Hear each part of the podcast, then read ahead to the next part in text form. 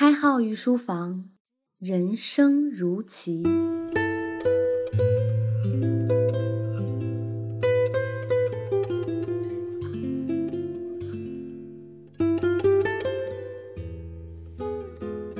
御书房的听官们，大家好，欢迎收听荔枝独播的《开号御书房》新版博弈论，我是开号。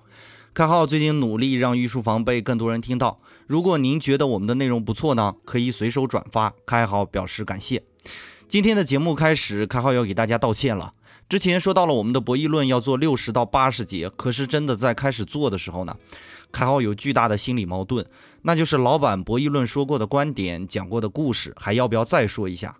毕竟新版博弈论是老版博弈论的补充，所以开号内心是有些排斥的。基本算上本节，我们的新版博弈论也只能做到这里了。再做啰嗦了不说，而且我相信，无论是新版还是老版的博弈论，这个篇幅足够大家消化了，大约有七十多节哈。再有细致的内容也会变得不利于理解。那么我们的博弈论就到此画上句号吧。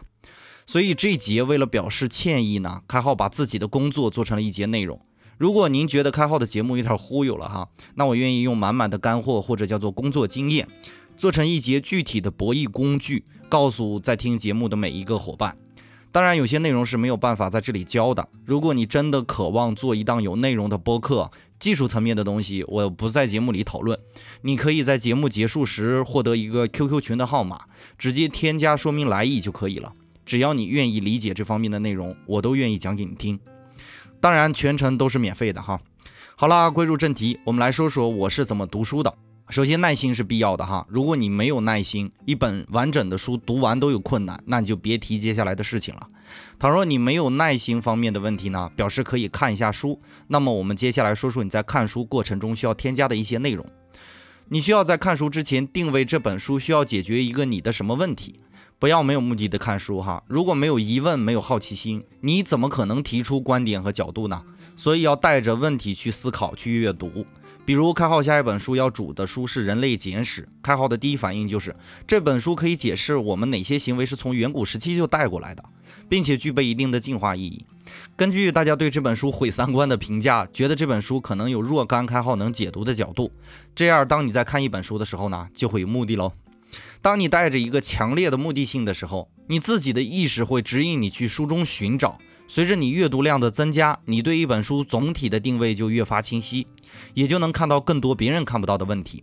而你在读书的过程中呢，只要你认真的记录书中的要点，及时做笔记，相信你会很好的理解一本书的内容，不会出现看完就忘的情况。关于做笔记呢，其实也是一种特别有趣的方法。比如你看过一百本书，那么你要在大脑里形成一种感觉：这些书籍的哪些知识点是互通的，哪些知识点是矛盾的。这种感觉一定是伴随着你记录要点以及不断的总结而具象出来的。保持对一本书简短的书评。可以在你大脑里建立起一个大的坐标，而对细微知识点的梳理呢，可以针对这本书建立很多小的坐标。那么一本书需要提供的信息，你就能非常立体准确地把握了。当你有若干个小的坐标，然后你把这些坐标投射到生活中，自然而然就会有自己看问题的角度。这不就是学以致用最基础的方法吗？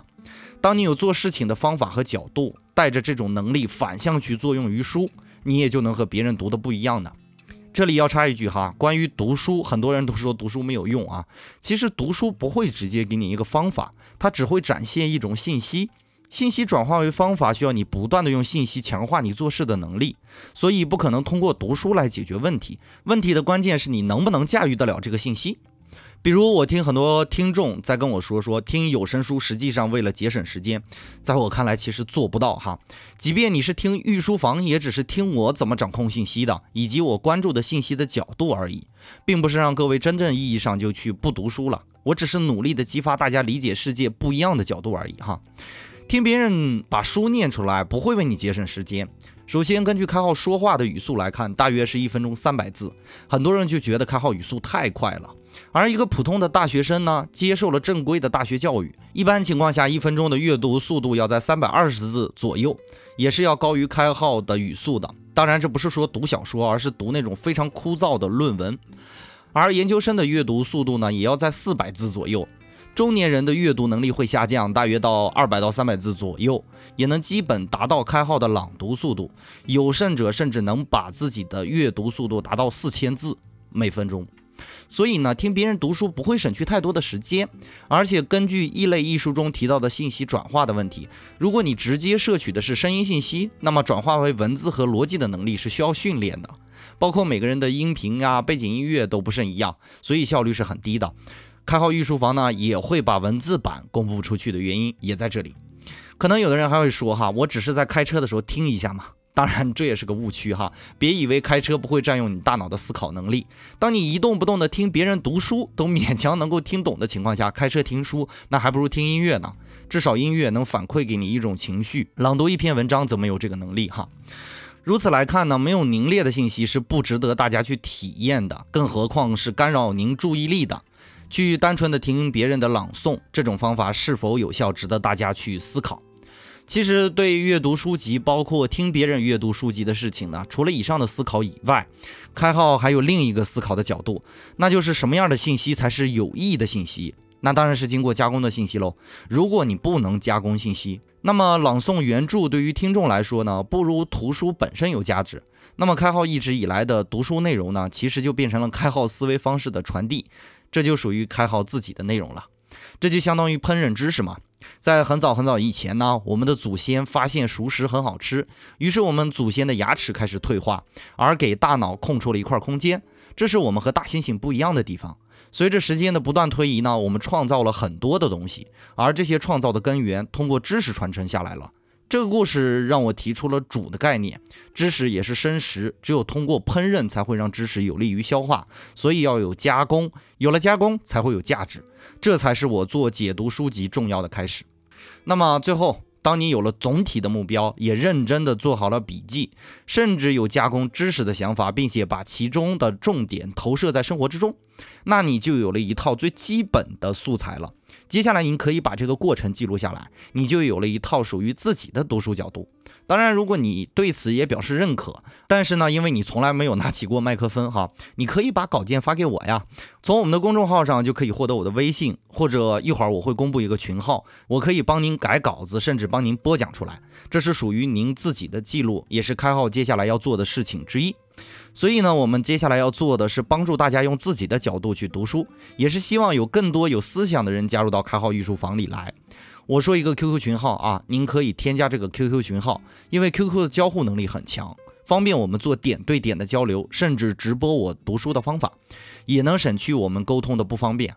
群号是四五五零八零四五三，我再说一遍哈，四五五零八零四五三，验证可以写任何一节开号御书房节目的题目就行。好了，本节内容差不多结束了。与每节不同的是，这次我们要终结的还有博弈论。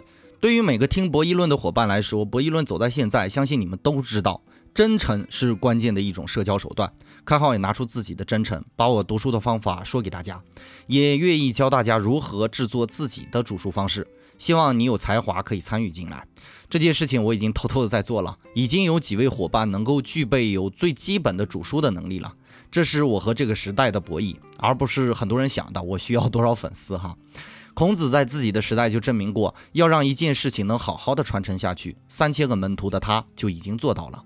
我们也要把这种精神传递下去。我大约不需要三千个，想一想，同时有三百个主书人为别人主书，这将是多么令人激动的一件事儿呀！所以记住那个 QQ 群号四五五零八零四五三，证明你也可以把知识煮得很好吃吧。本节内容就播讲到这里。如果您觉得我们的内容不错呢，可以通过留言与开号互动，也可以帮开号一个忙，随手转发在朋友圈里。当然还还可以关注微信公众号“开号御书房”。